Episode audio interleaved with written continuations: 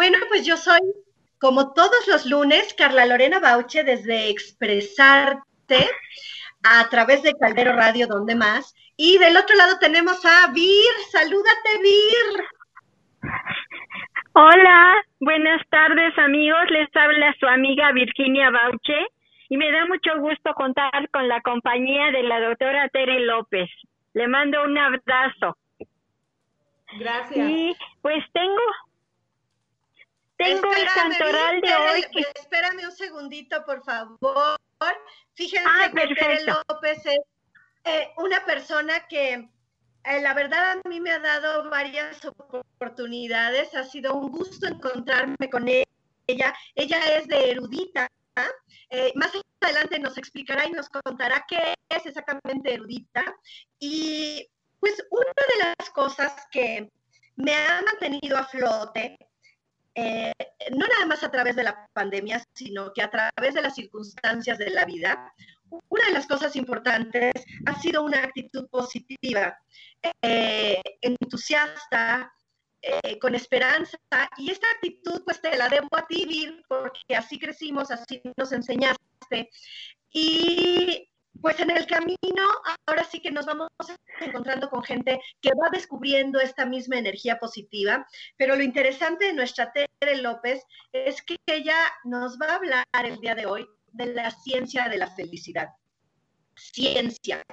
Esto quiere decir que no nada más eh, es, como lo hemos dicho, una actitud positiva que nos abre las puertas, una sonrisa que es la llave del mundo, eh, una primera impresión que, perdura en nuestros, en, quien nos escucha, quien nos conoce por primera vez. Ella nos va a hablar de una ciencia. Esto quiere decir que la alegría y la felicidad tienen medición. Científicamente se está estudiando eh, el impacto positivo que tiene la felicidad en nuestra salud. Entonces, Tere, pues si te quieres presentar, bienvenida y gracias por estar con nosotros. Muchas gracias, Carla. Eh, bueno, mucho gusto a todos. Mi nombre es Tere López. Soy la directora general de Erudita, una empresa que se dedica a la consultoría, capacitación y certificación.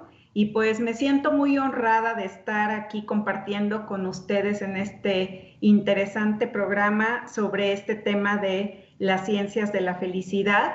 Y pues como bien lo dice Carla Lorena, eh, son, esta es una área de la psicología positiva creada por un señor que actualmente trabaja en la Universidad de Pensilvania, que se llama Martin Seligman, y él eh, creó esta área de la psicología que está muy apegada al método científico. Entonces, lo que ellos hacen para esto del método científico es que plantean una hipótesis, luego hacen experimentos verifican esa hipótesis y dependiendo del resultado del experimento, entonces es que es desechada o no esa teoría, ¿de acuerdo? Entonces, hay muchos científicos alrededor del mundo que empezaron a cuestionarse sobre la felicidad y pues una de las áreas más importantes de la psicología, que les digo es la psicología positiva,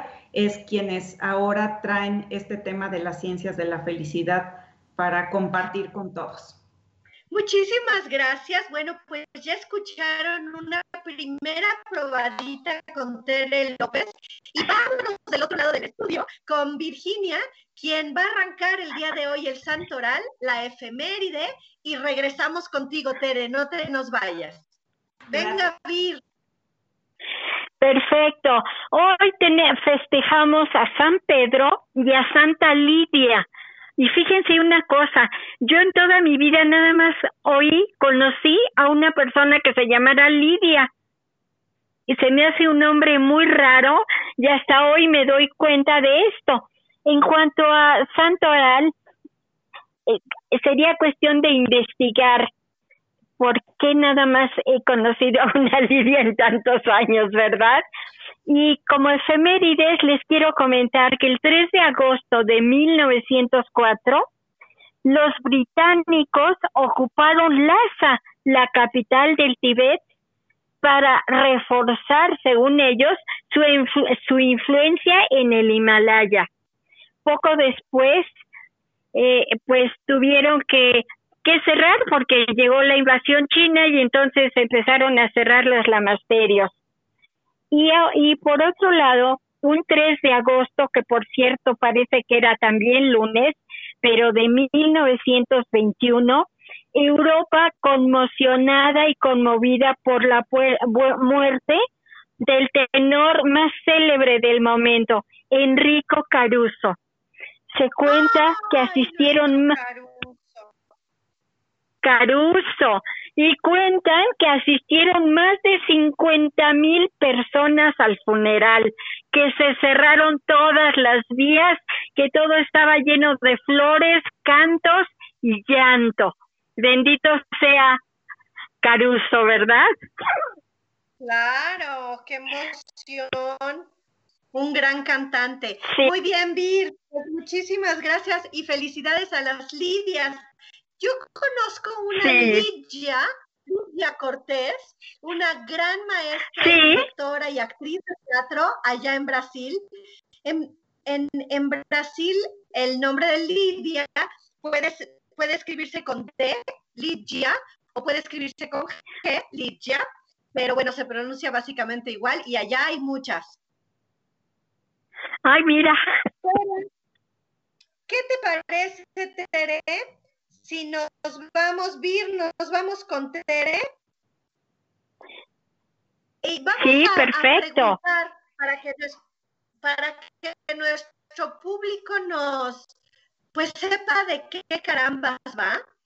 Eh, Tere, ¿qué es exactamente la ciencia de, la felicidad? ¿Qué es? Porque suena muy lógico, pero exactamente, ¿qué es? Bueno, pues es una... La ciencia de la felicidad surge a partir de que Martin Seligman se da cuenta que la psicología estaba enfocada en resolver los problemas que tienen, los problemas psicológicos que tienen las personas y que no se habían enfocado en entender qué era lo que hacía que una persona estuviera bien, cómo es que se genera ese bienestar, de ahí es de donde surge. Y entonces empezaron a analizar algunas actitudes que empezaron a darse cuenta que contribuían con sentirnos bien. Y entonces hay una científica eh, también del área de la psicología positiva que se llama Sonia Lyubomirsky, que fue una de las que empezó a escribir lo que es la felicidad desde el punto de vista de la psicología positiva. Y ella nos dice que la felicidad es vivir continuamente emociones positivas, por ejemplo, la alegría, la ternura, la emoción, acompañada de la sensación de que nuestra vida es útil, tiene sentido. Ajá. Y entonces por ahí se acordarán que hay un libro muy interesante del doctor Víctor Frankel eh, que escribió cuando estuvo en un campo de concentración, donde se dio cuenta que... De hecho, de este libro hablé en otro momento, justamente por, por por lo importante que fue la observación de este señor. Así que cuéntanos, cuéntanos. Él estuvo en Auschwitz, ¿cierto? Sí, correcto. Entonces, él se dio cuenta que las personas que sobrevivían a estar en, en estos campos de concentración eran aquellas que tenían un porqué de la vida. Y entonces tenían esa esperanza de salir algún día y entonces se enfocaban en hacer las tareas que les pidieran, etcétera. Y en cambio, quienes ya pensaban que no iban a salir de allí, quienes ya no tenían esperanza de salir, pues entonces eran los que, pues ya por este sentido de ya no tengo nada para qué vivir, pues iban perdiendo el estado de ánimo, se les complicaba la salud y finalmente eran exterminados. Entonces, eh, esto que nos dice Sonia Lyubomirsky, en donde la felicidad tiene dos grandes componentes. Por un lado, el cómo vivo el día a día y por el otro lado, tener esta sensación de que mi vida es importante, de que voy a dejar algo para la humanidad, pues eso es lo que compone esta definición de la felicidad. Fíjate que la semana pasada tuvimos a, un eh, médico muy reconocido de Centros de Integración Juvenil que nos decía efectivamente que una de las cosas que nos puede ayudar para bajar nuestro estrés y la ansiedad era eh, preocuparnos, enfocarnos en hacer algo por los demás. Y ahorita, eh, pues de alguna manera se une con lo que estás diciendo, porque estás hablando de encontrar un para qué, ¿no? Y cuando encontramos un para qué, pues generalmente queremos compartirlo, porque si no es para compartirlo, pues ahora sí que para qué lo quiero. Permíteme que dé unos saluditos de la gente que se nos está conectando. Mónica Domínguez está por acá. Saludos a Vir. Ay, linda. Tenemos también a Ana González que nos está viendo. Jane Bautista. Híjole, no alcanzo a leer a todos, pero gracias por seguirnos y por acompañarnos. Seguimos contigo, Tere. Entonces, te voy a hacer una pregunta eh, que me la han hecho muchas veces. Eh, una de las cosas que me ha caracterizado es este entusiasmo y a veces me, mis mismas amigas me dicen, o gente que me conoce, me dicen, es que eres como una niña, que te sigue sorprendiendo de la vida como, como una niña. Eh, ¿Qué tanto hay de eso? ¿Qué tanto es real el, el que, el que pues, nos expongamos como niños chiquitos a, a vivir la vida como si fuera la primera vez? O esa inconsciencia, ¿no? Porque entre otras palabras, pues yo siento que quieren, quieren decir que soy un poco inmadura. No me incomoda, no me molesta porque yo escojo, sí de veras, yo escojo qué traigo en la cabeza y qué desecho. Pero ¿qué tanto hay de, de esa inconsciencia o qué tanto le llamarías una nueva conciencia? Háblanos de esa parte. Claro, con mucho gusto. Bueno, mira, la atención que nosotros podemos poner en las cosas, en las situaciones, es muy limitada. Ajá. Desde el punto de vista neurológico, solo podemos poner atención en una sola cosa. Claro, nuestro cuerpo sigue recibiendo información del entorno, pero nuestra atención es muy limitada. Entonces, si yo decido poner mi atención en las cosas que me hacen sentir mal, que me enojan o que me deprimen, entonces eso, esa atención que estoy poniendo en eso, pues me va a hacer sentir mal. En cambio, si yo decido poner atención en las cosas buenas que me rodean, en las, eh, en las personas agradables que me rodean, etcétera, entonces eso me va a permitir estar en una sensación diaria de que me siento bien. Entonces, por ahí va el secreto de sentirme bien.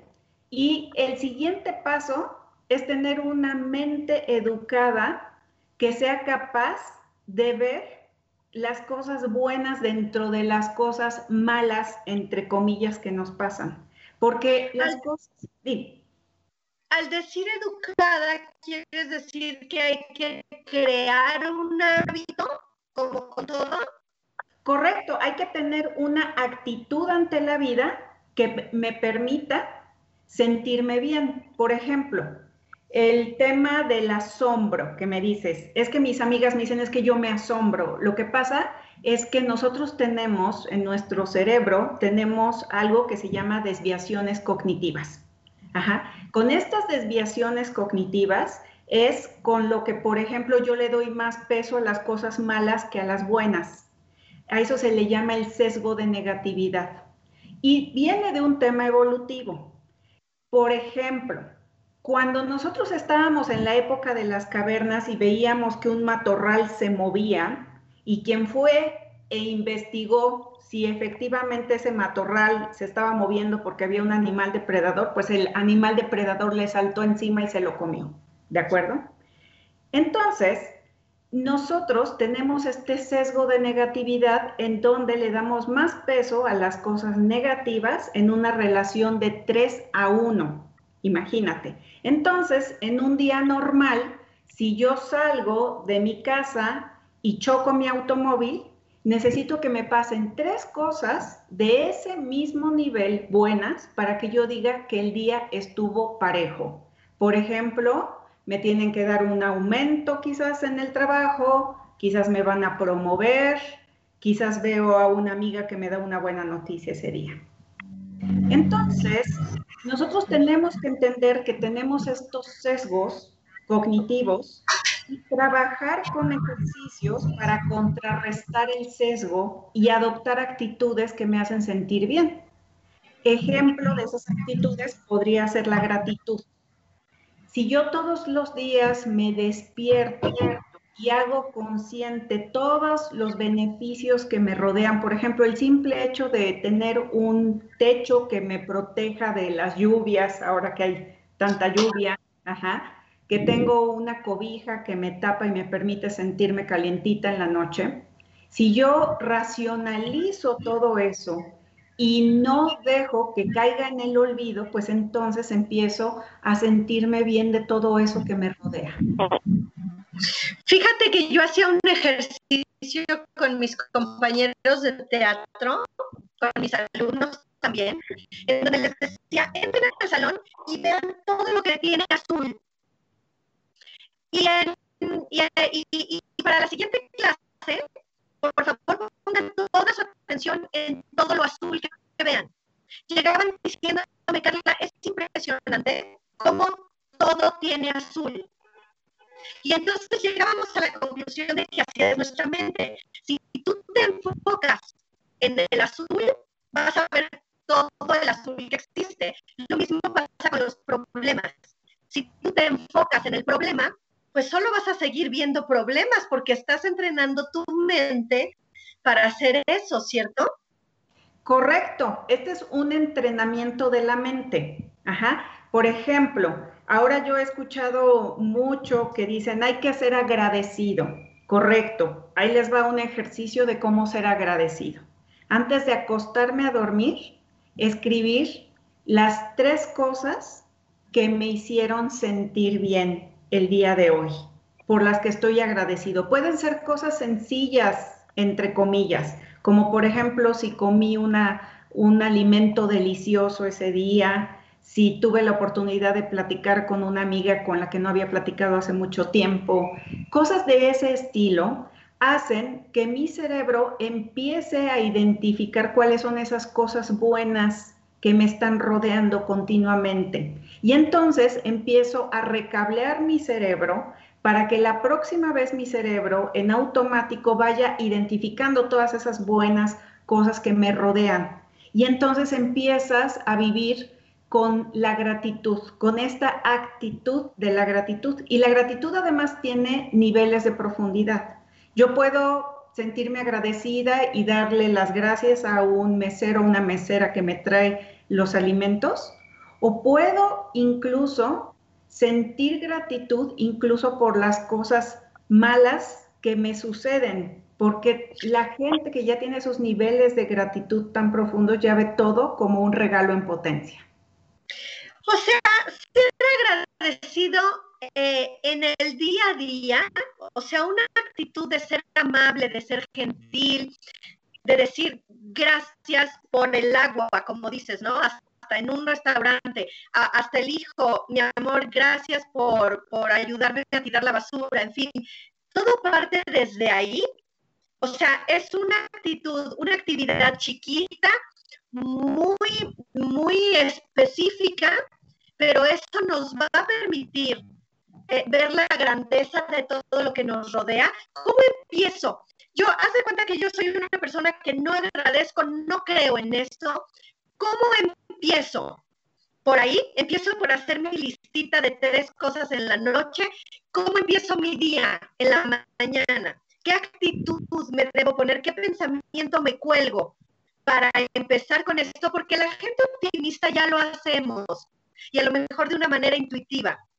Pero dentro de las ciencias, así como este ejercicio nocturno que me encantó, ¿qué podemos hacer al empezar el día? Bueno, mira, hay muchas actitudes que fomentan la felicidad. La gratitud es una de ellas. Y el ejercicio que les recomiendo es este, de antes de acostarme a dormir, escribir. Ah, y además es importante escribirlo, no solo pensarlo. ¿Por qué? Porque el proceso cognitivo que involucra la escritura en comparación de solo pensarlo es diferente. A nuestro cerebro le demanda más el proceso de la escritura. Y entonces eso se le queda más grabado a nuestro cerebro y eso, conforme lo sigo haciendo todas las noches, lo que va a suceder es que hace que mi cerebro forme una conexión más fuerte en el tema de gratitud y entonces con el tiempo en automático voy a empezar a vivir en agradecimiento. Eh, esto es algo que han demostrado científicamente, así que como me dices, ¿cómo, ¿cómo creer en esto? Si hay gente que es escéptica, bueno, les invito a que busquen a un señor que se llama Robert Emmons. Él es el experto a nivel mundial sobre el tema de la gratitud y por ahí tiene una plática que pueden encontrar seguramente en YouTube y ahí él les va a explicar con mucho detalle por qué la gratitud da felicidad. Por ahí también hay otras, dime.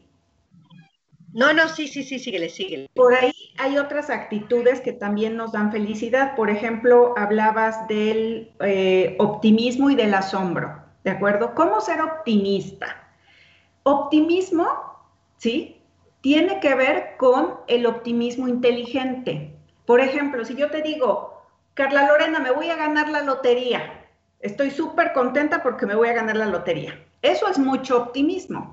Y quizás la pregunta siguiente sería, bueno, ¿ya te compraste tu boleto de la lotería? Ajá. Y si yo te digo, no, es que me voy a encontrar el cachito del gordo tirado en el parque. Pues eso es demasiado optimismo, ¿de acuerdo? Para ser optimista, uno tiene que tener fundamentos, no solo decir, soy optimista y si las cosas no me salen como yo espero y no di los pasos correspondientes para que las cosas sucedan, entonces me frustro. No, lo que tenemos que hacer es esta identificación de qué es lo que se requiere para que yo consiga esto. Y además, si ya identifiqué que yo, por ejemplo, quiero lograr tener un X puesto de trabajo, entonces, ¿qué es lo que necesito? Ah, necesito tener estas habilidades, estas competencias, necesito hablar este idioma, etcétera. Eh, todo eso tengo que reunir para lograr acceder a ese puesto. Y si ya lo consigo, pues entonces me siento muy bien con ello.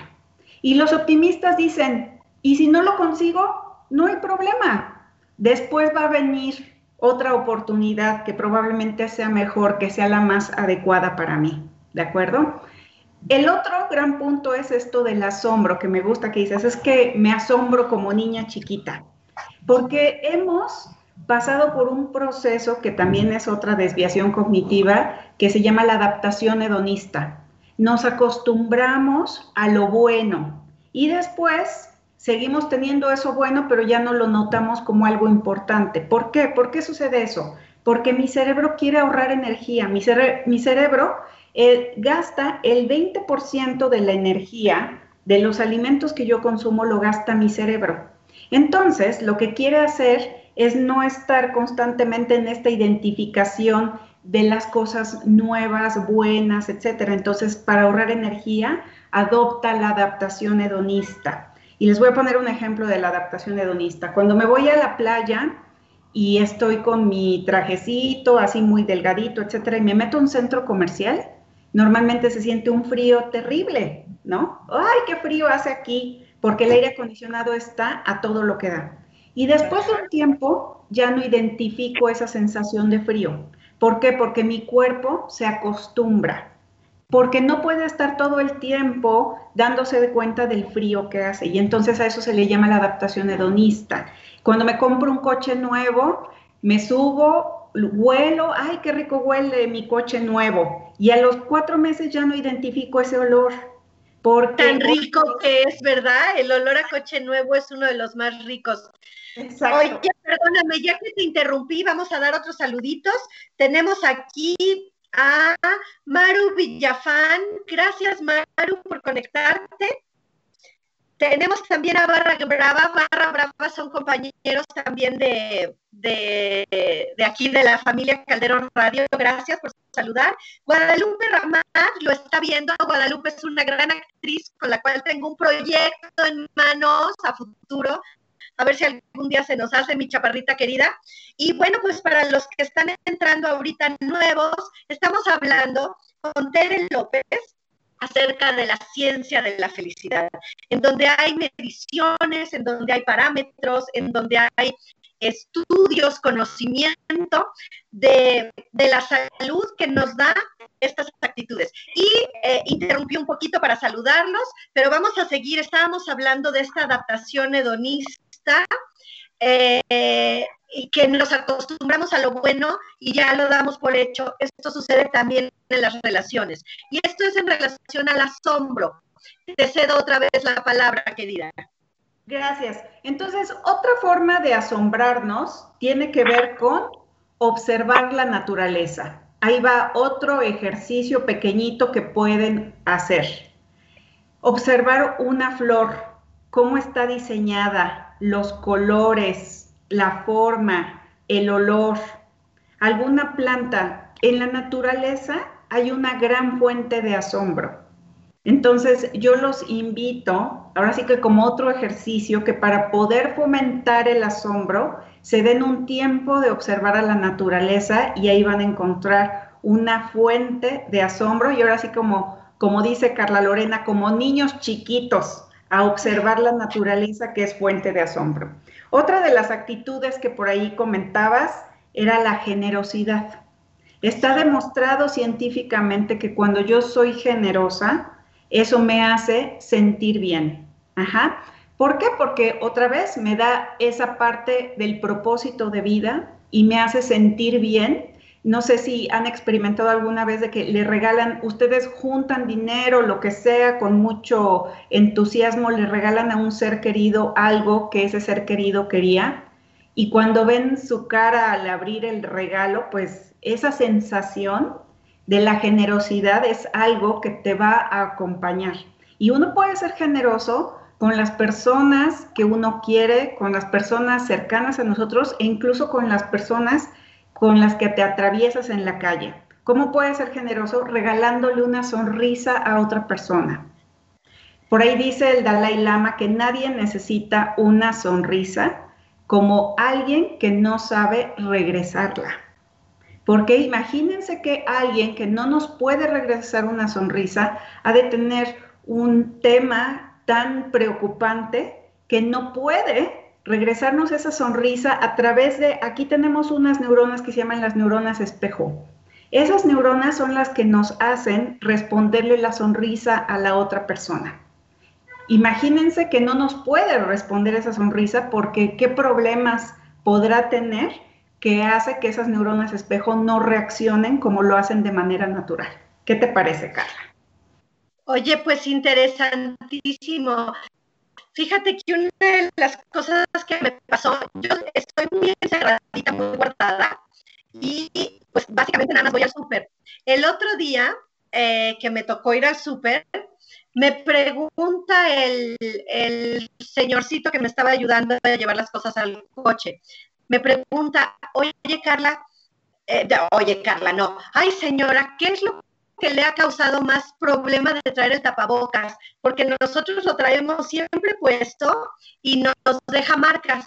Y mi respuesta fue que la gente no me ve la sonrisa. Y entonces me dijo, no señora, sí se le nota, sonríe con los ojos.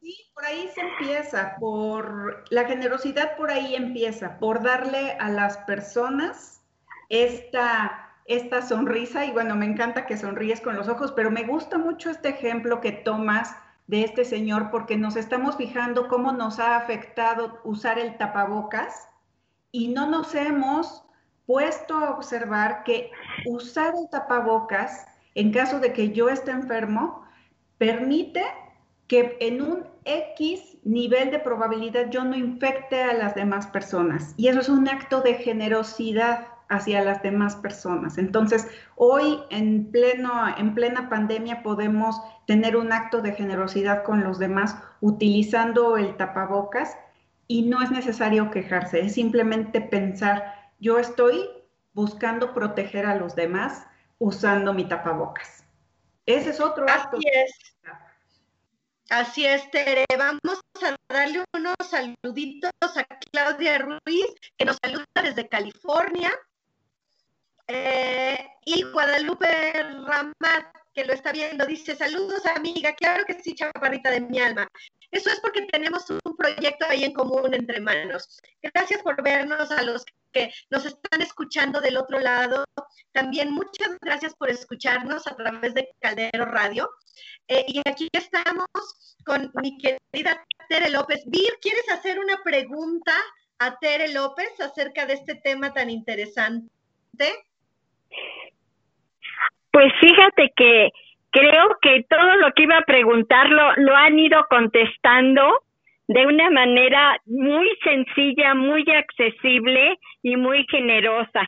Si me permites, quisiera hacer dos, dos, nada más hablar de dos puntitos históricos acerca de la felicidad, que se trata, fíjate que en en la Declaración de Independencia de 1776, Thomas Jefferson en Estados Unidos dijo que se convirtiera uno de los derechos fundamentales de los seres humanos ser felices. ¡Ay, qué lindo! Y está en, en, en la Carta Magna, ¿eh? De la felicidad en la Declaración de Independencia. Y otro es que según la religión en la en el siglo XVIII se decía que las entre las expectativas terrenales que según la religión católica, como vivimos en un valle de lágrimas, los gozos pueden ser sin, censurables. Sin embargo, hubo un papa que le decían el papa feliz, creo que era Juan 23, y que dijo, que no teníamos por qué evitar la sonrisa y buscar la felicidad. No teníamos que evitar eso. Al contrario, mientras más se comparte una sonrisa, más crece una semilla de felicidad en el alma. Fíjate qué bonito. Qué lindo y qué contradictorio, porque efectivamente la religión pues nos ha hecho nacer, ya desde que nacemos ya tenemos culpa y ya tenemos que cargar con, con, con, el, con nuestra cruz, como lo dice, ¿no, Tere? ¿Cómo luchar? Ahorita que estás hablando de esto, de tradición, eh, de ese tipo de costumbres, ¿cómo luchar, Tere? ¿Cómo salirnos de ese círculo vicioso? Si yo nací en una familia que nadie puede ver nada positivo o que no somos cariñosos ¿Cómo lucho yo ya como ser humano independiente, como adulto, para cambiar eso? ¿Puedo cambiar esa estructura en mi vida, aunque yo venga de una familia en ese aspecto totalmente opuesto a lo que nos estás proponiendo? ¿Cómo se logra esto? Fíjate qué interesante esto que mencionas, porque eh, de acuerdo a estudios que han hecho los científicos de las ciencias de la felicidad, específicamente de la psicología positiva, ellos, ellos han identificado que nuestros niveles de felicidad tienen que ver en un 50% con nuestra carga genética, en un 40% en actividades que tienen que ver con la felicidad y en un 10% con nuestras circunstancias. ¿Qué quiere decir todo esto? Pues que efectivamente, si yo nací en una familia de enojones, gritones, pues yo tengo una fuerte probabilidad de tener esas actitudes ante la vida. Ajá. por la carga genética y obviamente por el ambiente en el que me he desenvuelto y además algo muy importante, si yo vivo constantemente en esas actitudes, yo estoy recableando constantemente mi cerebro para vivir así. En un 40% las actitudes que tienen que ver con la felicidad, que es esto de desarrollar la gratitud, la generosidad, aprender a perdonar, vivir en asombro, buscar un propósito de vida.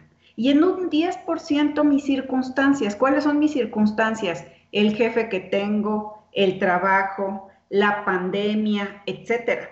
Claro, si yo todos los días me despierto y pienso qué mal que estamos viviendo en la pandemia, cómo sufro por la pandemia, toda mi atención la estoy poniendo allí. Entonces tengo que empezar a observar mis pensamientos.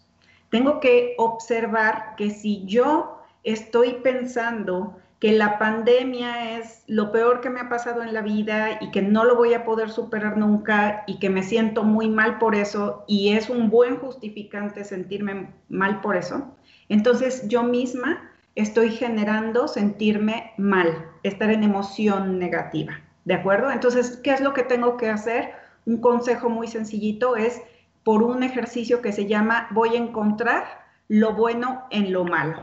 Ajá. ¿Qué es? lo bueno de estar encerrada ahorita en la pandemia? Pues probablemente que tengo la oportunidad de pasar más tiempo con mis seres queridos en la casa. Eso podía, podría ser un ejemplo. Ajá. ¿Qué es lo siguiente? Pues estoy probablemente gastando menos en gasolina, menos en transporte. Ajá. Pero nos enfocamos solo en pensar en esto malo y no estamos enfocados en ver qué es lo bueno de esto. Entonces les invito a observar sus pensamientos y darse cuenta cuando, cada vez que empiezan a pensar es que esto es malísimo, por qué me pasó, a mí no me debería de haber sucedido esto, etcétera, es empezar a observar esos pensamientos, darse cuenta de ellos y empezar a aplicar este ejercicio de voy a encontrar qué es lo bueno de lo malo. Esto es como ir al gimnasio. Es un músculo que se tiene que trabajar. Por ejemplo, yo no les voy a decir, mañana vayan a correr el maratón de la Ciudad de México, que son 50 kilómetros, porque tenemos que estar preparados para eso. ¿Y cómo se va uno preparando? Haciendo ejercicios todos los días, observando mis pensamientos, buscando la forma de qué es lo bueno de esta situación. Las situaciones son duales, pero estamos tan acostumbrados a darle solo este sentido de es maravilloso, increíble lo que me pasó o es increíblemente malo, terrible, y no darnos cuenta de que todas las situaciones muy buenas vienen con algo malo y todas las situaciones malas vienen con algo bueno. Y entonces es empezar a tener este sentido de aceptación por las cosas tal y como son y empezar a aprender de ellas. Ese sería el consejo. A ver, hablando de eso de aceptar las cosas tal y como son, hay una cosa que a mí me, me llamó mucho la atención cuando, cuando yo eh, pasé por circunstancias difíciles. Me acerqué al budismo. Y una de las cosas que más se me quedó marcado del budismo es que las cosas son perfectas como son. A lo mejor ahorita no lo entendemos, pero en un momento sí. ¿Cómo entreno a mi cerebro, Tere? ¿Cómo le digo a mi alma que está rota, que está llorando, que está eh, en este momento de la pérdida? ¿Cómo la convenzo de salir del hoyo? ¿O qué tan importante es darle validez también a ese momento de tristeza y de pérdida ¿Qué tanto nos fortalece hacer contacto con las emociones como para decir no tiene nada de malo, se vale estar triste, se vale estar enojado, pero ¿qué estoy aprendiendo de esta situación? ¿No? ¿Para qué estoy pasando por esto? ¿Cómo manejo esto? Bueno, aquí sí me gustaría distinguir de quizás personas que pudieran estar sufriendo de una depresión que en ese caso definitivamente necesitarían ayuda profesional, porque la depresión tiene que ver con la neuroquímica del cerebro, ¿de acuerdo? Si yo ya viví durante mucho tiempo triste, mi cuerpo se fue acostumbrando a esa bioquímica y entonces eso me va haciendo caer en una espiral que puede ser ya haber llegado a la depresión. Entonces, aquí no se trata de échenle muchas ganas. Eso.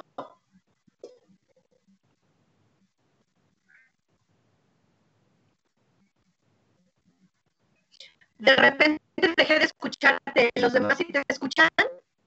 Espérame tantito, ¿tú me escuchas a mí? Sí. Jack, ¿tú estás escuchando a Tere? Sí. No, tú no, Vir, Jack. Le pregunto a Jack Ah, que si Jack nos está escuchando porque se yo ya perdí la comunicación. Bueno, si, si nos estamos escuchando, seguimos. Si no, ah, se cortó la voz, dice Claudia Ruiz. Vamos a ver qué pasó con esto. Eh, se cortó la voz. A ver si ahorita lo retomamos. Vir, ¿tú sí me escuchas? sí, muy bien. Bueno, pues vamos a intentar seguir. eh, se- no se escucha, dice Maru Villafán. Guadalupe se corta. Ana González sí se corta. Eh, Sí, se corta. aguántenme. Ok, chicos, pues aguántenme un segundito. Voy a ver qué es lo que está pasando. Pero Vir, si tú, si tú te sigues escuchando, platícanos un poquito más de esa teoría de la felicidad. ¿Cómo has tú, en particular, superado momentos difíciles en la vida? ¿Qué has hecho tú para recuperar la fe? Cuéntanos en lo que vemos, cómo nos reconectamos acá con, con Tere.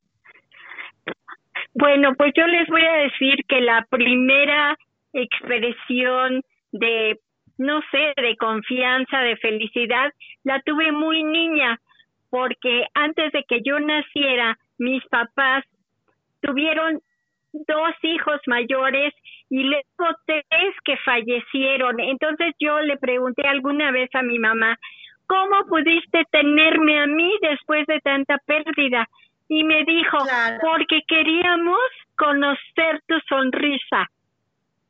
Y a mí siempre me dicen que yo sonrío todo el tiempo, pero es que en realidad yo me he dado cuenta de que la sonrisa alimenta mi espíritu, mi creatividad y claro que he pasado tristezas enormes, pero al mismo tiempo digo, bueno, cuando se ha tratado de personitas enfermas, de todo, yo digo, bendito Dios, ya descansaron, no merecían ese eh, eh, ese sufrimiento si eran personas buenas.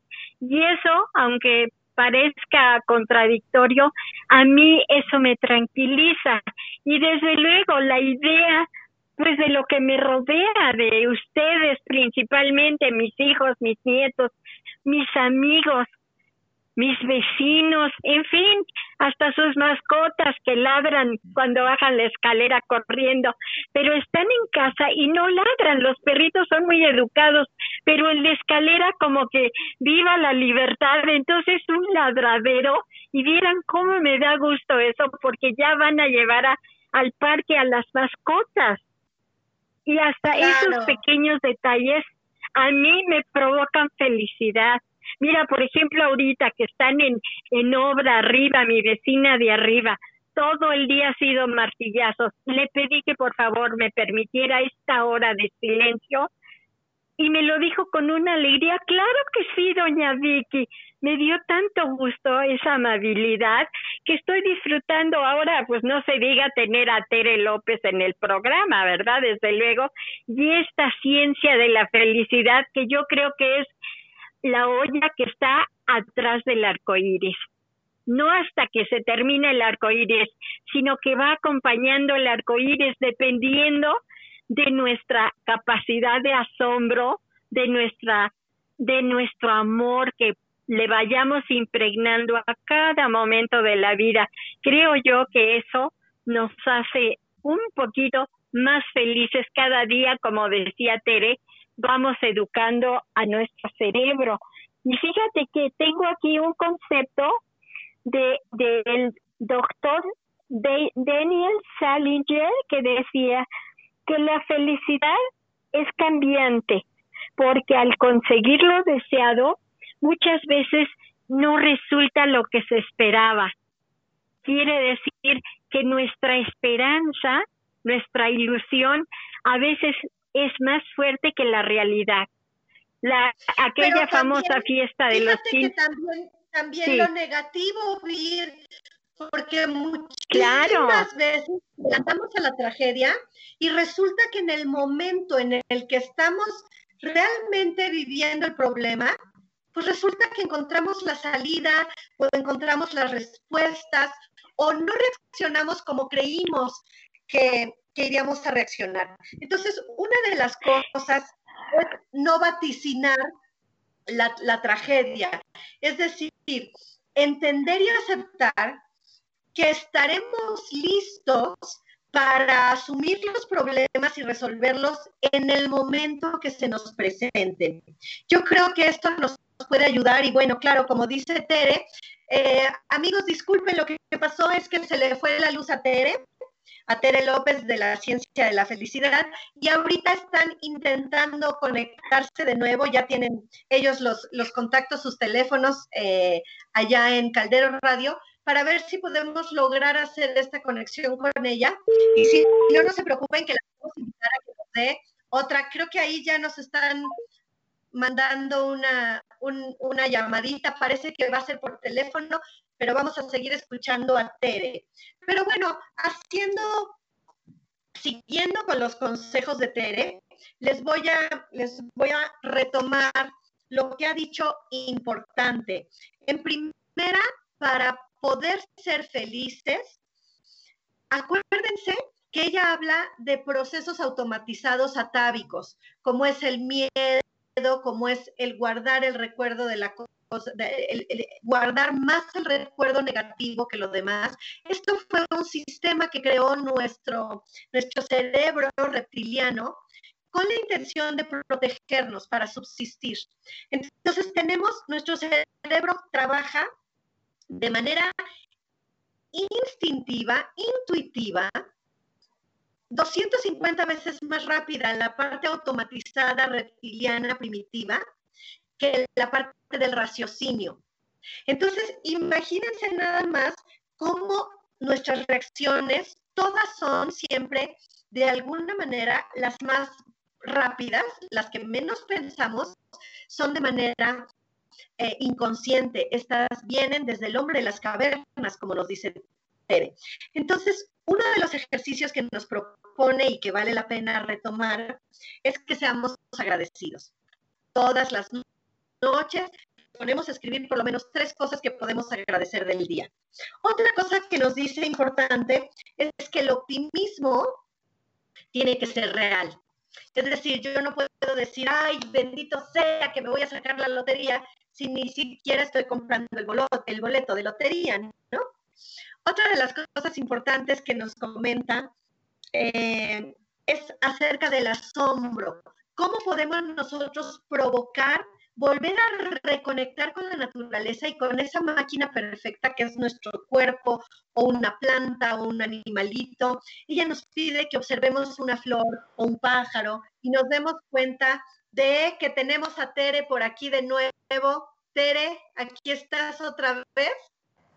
Sí, aquí estoy. Ay, qué emoción. Bueno, les estaba haciendo nada más un recuento de lo que acababas de decir, que es la gratitud, el optimismo, el asombro. Eh, iba a pasar a la generosidad, pero, pero te cedo la palabra otra vez. Tenemos los últimos seis minutitos para que para que nos des tus consejos y nos digas cómo, pues ahora sí que son para ti, para que nos digas todo eso que se quedó en el tintero, que es importante que nuestro público escuche. Por favor. Bueno, entonces lo que les decía es que es importante que si yo tengo identificado que he vivido con tristeza esta pandemia durante muchos días, que probablemente se necesita ayuda profesional, ¿de acuerdo? Eh, si es algo momentáneo que me sucede de vez en cuando, pues entonces lo que les recomiendo es empezar a observar sus pensamientos y esto que les decía de aceptar. Ah, hay una eh, rama de, todos estos científicos que han estado estudiando sobre el tema de la felicidad, en donde encontraron que a través del mindfulness también, o la atención plena, también puedo desarrollar este tema de la aceptación. Hay muchas formas de llegar al mismo punto de sentirme bien y otra de ellas es a través del mindfulness, en donde ahí les recomiendo otro autor que se llama John Kabat-Zinn, que es un científico que ha reunido muchísima evidencia de los beneficios que tiene esto. Eh, es muy importante que cuando empiezan ustedes a, a trabajar en todos estos pensamientos, en observar mis pensamientos y en sentirme bien, que sepan que esto les va a traer un beneficio físico a nivel, ahora sí que empieza a generarse toda la bioquímica en mi cuerpo para sentirme bien. Entonces, hay que también, eh, otro de los pilares de, de, la felicidad tiene que ver con el cuidado de mi cuerpo. Tengo que alimentar correctamente a mi cuerpo, tengo que moverme más y tengo que descansar bien. Nuestro cuerpo es una máquina maravillosa que tenemos que cuidarla y que se va a retroalimentar en esta parte de los pensamientos eh, adecuados, por un lado, y por el otro lado, con la alimentación, el descanso y el movimiento adecuado, esto genera una combinación virtuosa que nos hará sentir muy bien y que nos generará mucha salud. Tere, eh, ¿cuáles son esas cosas que de salud se refleja en nuestro cuerpo, cuáles son las hormonas que yo soy capaz de producir o de desarrollar o de, o de poner a trabajar cuando mi mente está en positivo. Bueno, pues una de las más importantes, por ejemplo, es la oxitocina, que es la hormona del amor.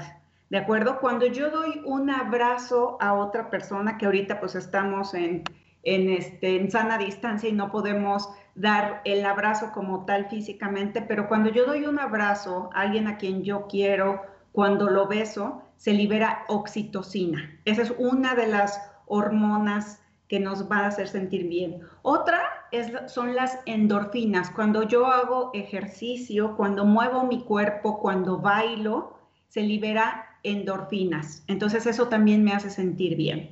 Si yo establezco cada día metas pequeñitas que tengo que ir cumpliendo para lograr mis objetivos. Cada vez que yo me premio por haber completado esa tarea, se libera dopamina. Entonces por ahí les sugiero que en su calendario vayan anotando con palomitas cada tarea que van cumpliendo y que van logrando, ¿de acuerdo? Entonces hay muchas hormonas que también contribuyen con sentirme bien y pues por ahí otros ejercicios abracen cuando puedan abrazar, este, conéctense con las personas. Ese es otra, otro de los pilares de la felicidad, es la conexión con los demás. Nosotros somos seres sociales, requerimos del acercamiento con otros seres humanos, eso nos hace sentir bien. Y la calidad de los lazos que tenemos con otras personas es también uno de los grandes eh, pilares que tienen que ver con la felicidad la necesidad de pertenencia, ¿no? Cuando pertenecemos a un grupo, eso también nos sube los niveles. Amigos, fíjense que también, eh, de hecho, algunas posturas sanas, ¿se acuerdan que la semana pasada hablamos de las posturas poderosas? También lo que están estimulando es que suban los niveles de testosterona, y en el momento que sube la testosterona son las ganas, es la, es la voluntad de hacer cosas, de llevar mi pensamiento a la acción. Eh, yo les quiero recordar que nada de lo que piensen eh, funciona, por mucho que lo sueñen, a menos que lo lleven a la acción. Y apoyando lo que dice Estere, qué padrísimo es tener una lista de pendientes y poner palomitas.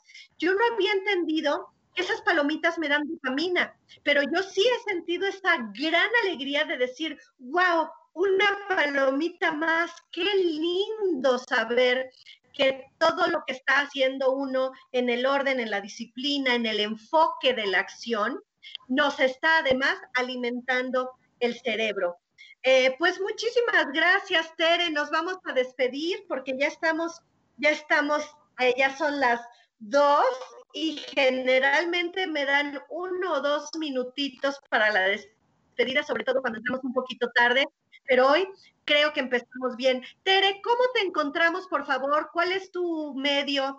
Eh, explícanos rápidamente a qué se dedica Erudita para que la gente pues pueda llegar hacia ti. Yo soy una convencida de tu trabajo porque ahorita me estoy certificando contigo, justamente estamos haciendo un trabajo muy lindo ahí para poder yo dar mis clases en línea, que ya les conté que voy a arrancar mis clases en línea, pero por favor, Tere, dinos cómo puede mi público acceder a ti y lo que, lo que ofreces, por favor, para despedirnos. Muchas gracias.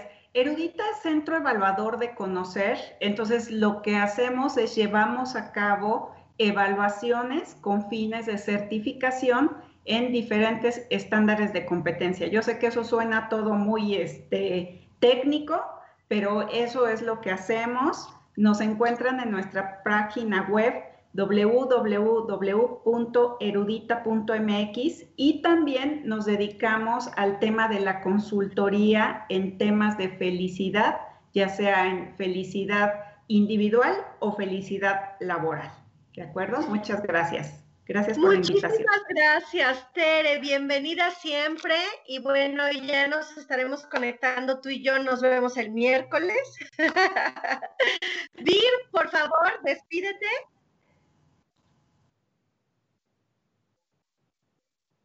Hola, Vir. ¿Ya no te tenemos ahí? ¿Te perdimos, Vir? Bueno, creo que no tenemos a Vir. Qué pena. Bueno, les mando muchos besos, muchas gracias. Eh, esto fue expresarte a través de calderoradio.com, donde más.